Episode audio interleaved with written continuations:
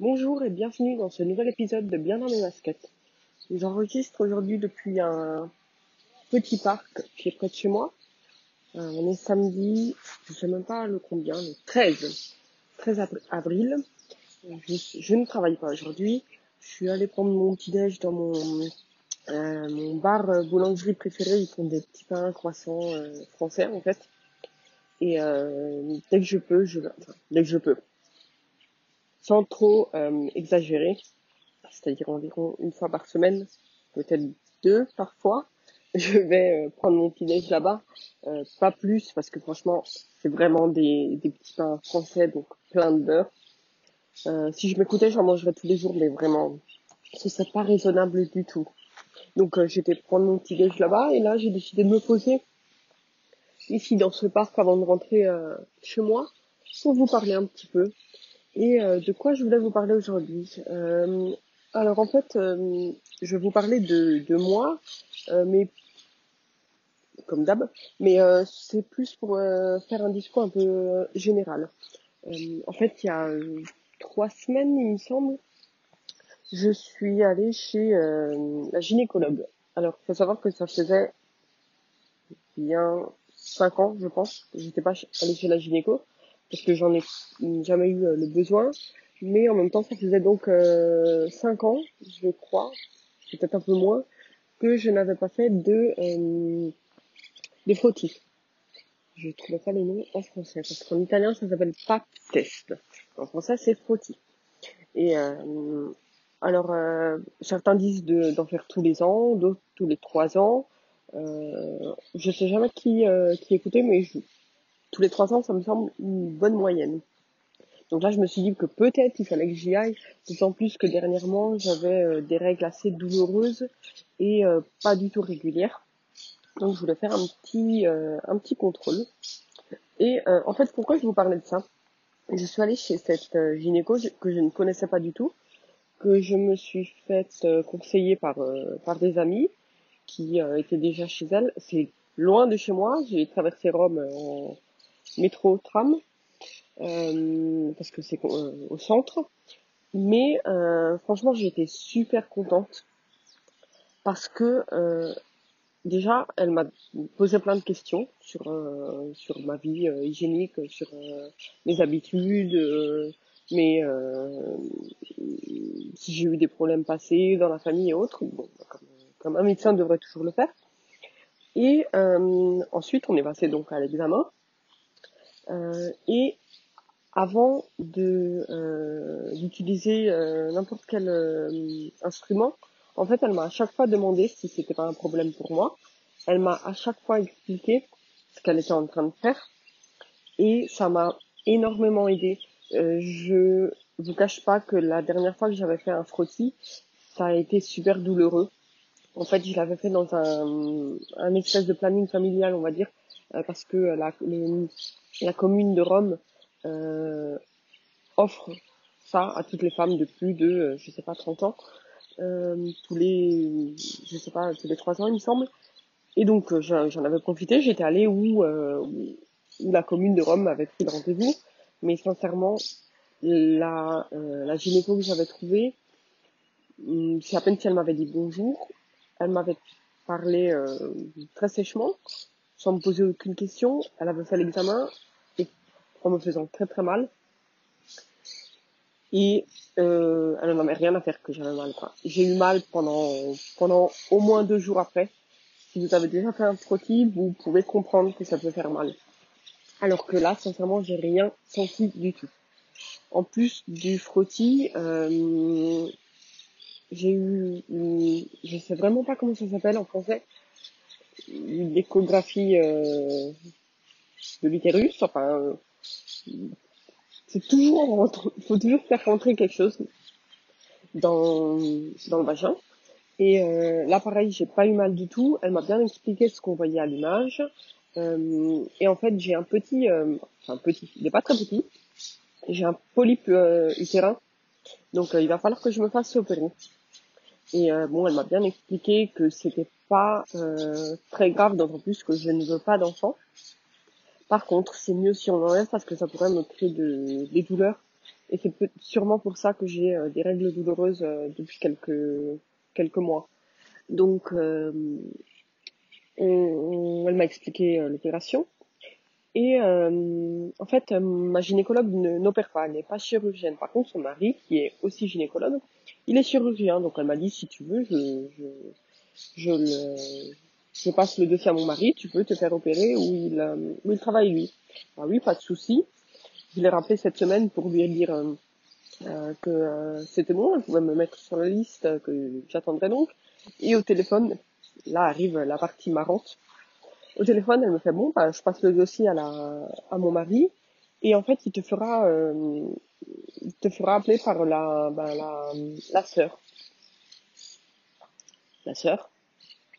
Euh, oui. Pourquoi?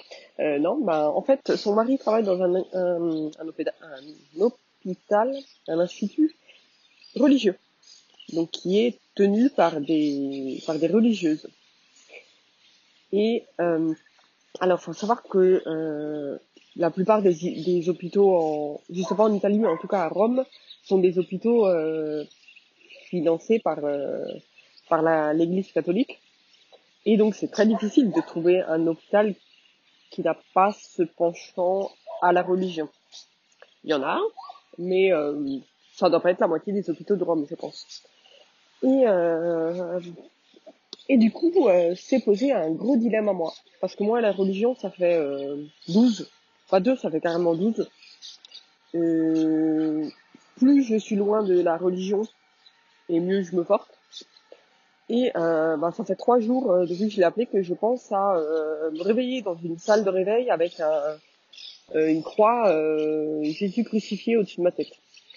Et franchement, j'ai pas envie, donc je sais pas quoi faire. Je sais pas si aller voir un autre gynéco ou une autre gynéco et recommencer tout ou ben, aller là-bas, d'autant plus que j'ai des amis qui se sont fait opérer par lui, donc je sais qu'il est qu'il est bien.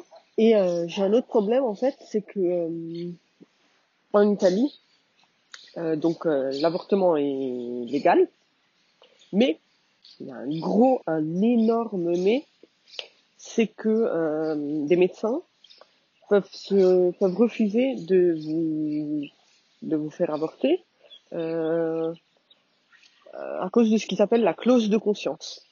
En fait, un médecin, une médecin peut vous dire non, bah moi, euh, pour des raisons personnelles, je ne pratique pas d'avortement. Et à Rome, euh, j'ai pas trouvé de chiffres, j'ai pas trouvé de liste, mais d'après les différents articles que j'ai lus, des euh, gynéco objecteurs de conscience, ça s'appelle, euh, ben il y a presque que ça. C'est-à-dire que si vous voulez avorter à Rome, c'est un parcours du combattant. Euh, et euh, du coup, ben, j'ai eu une autre question qui m'est venue à l'esprit. L'autre question, c'est est-ce que la gynéco chez laquelle je suis allée, est-ce que son mari, du coup, le gynéco qui m'opérera, euh, sont des objecteurs de conscience? Et alors là, il y a une bonne femme. Je suis dans un parc, donc c'est énorme le parc. Il y a une bonne femme qui s'est arrêtée à côté de moi pour téléphoner. Donc je sais pas si vous l'entendez. J'espère que ça va pas trop vous déranger. Ça me fait, euh, ça me fait rire. Enfin, pas trop. Ça m'énerve, mais bon. J'ai pas envie de m'énerver ce matin. Donc, je vais continuer. Donc, je me suis demandé si ma gynéco était objectrice de conscience. Et si elle l'était, ça me poserait un énorme problème parce que c'est pas du tout euh, euh, c'est pas du tout euh, ce que je, ce que je, en quoi je crois. Donc, euh, donc, euh, je sais pas. J'ai pas trouvé de liste. J'ai cherché, hein. J'ai cherché énormément. Il n'y a pas de liste. En fait, le, le, meilleur moyen de le savoir, c'est d'aller là-bas et lui dire, euh, je veux avorter. Est-ce que vous me ferez euh, avorter? Je sais même qu'il y a deux ou trois ans, un des plus grands hôpitaux de Rome, n'avait que des euh, médecins objecteurs et victimes de conscience dans son euh, euh, dans le service de gynécologie. Donc la région a euh, ouvert un concours pour trouver deux gynécos euh, non, objecteurs, et ce cas-là objectrices parce que c'est deux femmes de conscience. Parce que sinon vous alliez là-bas, et ben c'était pas là, c'était pas pas possible de d'avorter. Euh, en fait, je sais que pour vous c'est super difficile à comprendre et pour moi aussi. Mais ce qu'il faut euh, comprendre, c'est que euh, je vis dans le pays où il y a le Vatican. Je vis dans la ville où il y a euh, le Vatican, où il y a le pape. Et même si on n'y fait pas attention tous les jours, et eh ben franchement sur des trucs comme ça, ça se, ça se ressent énormément.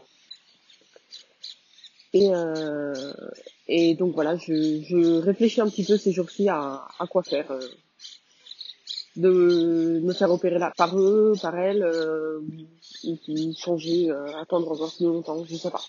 Je réfléchis.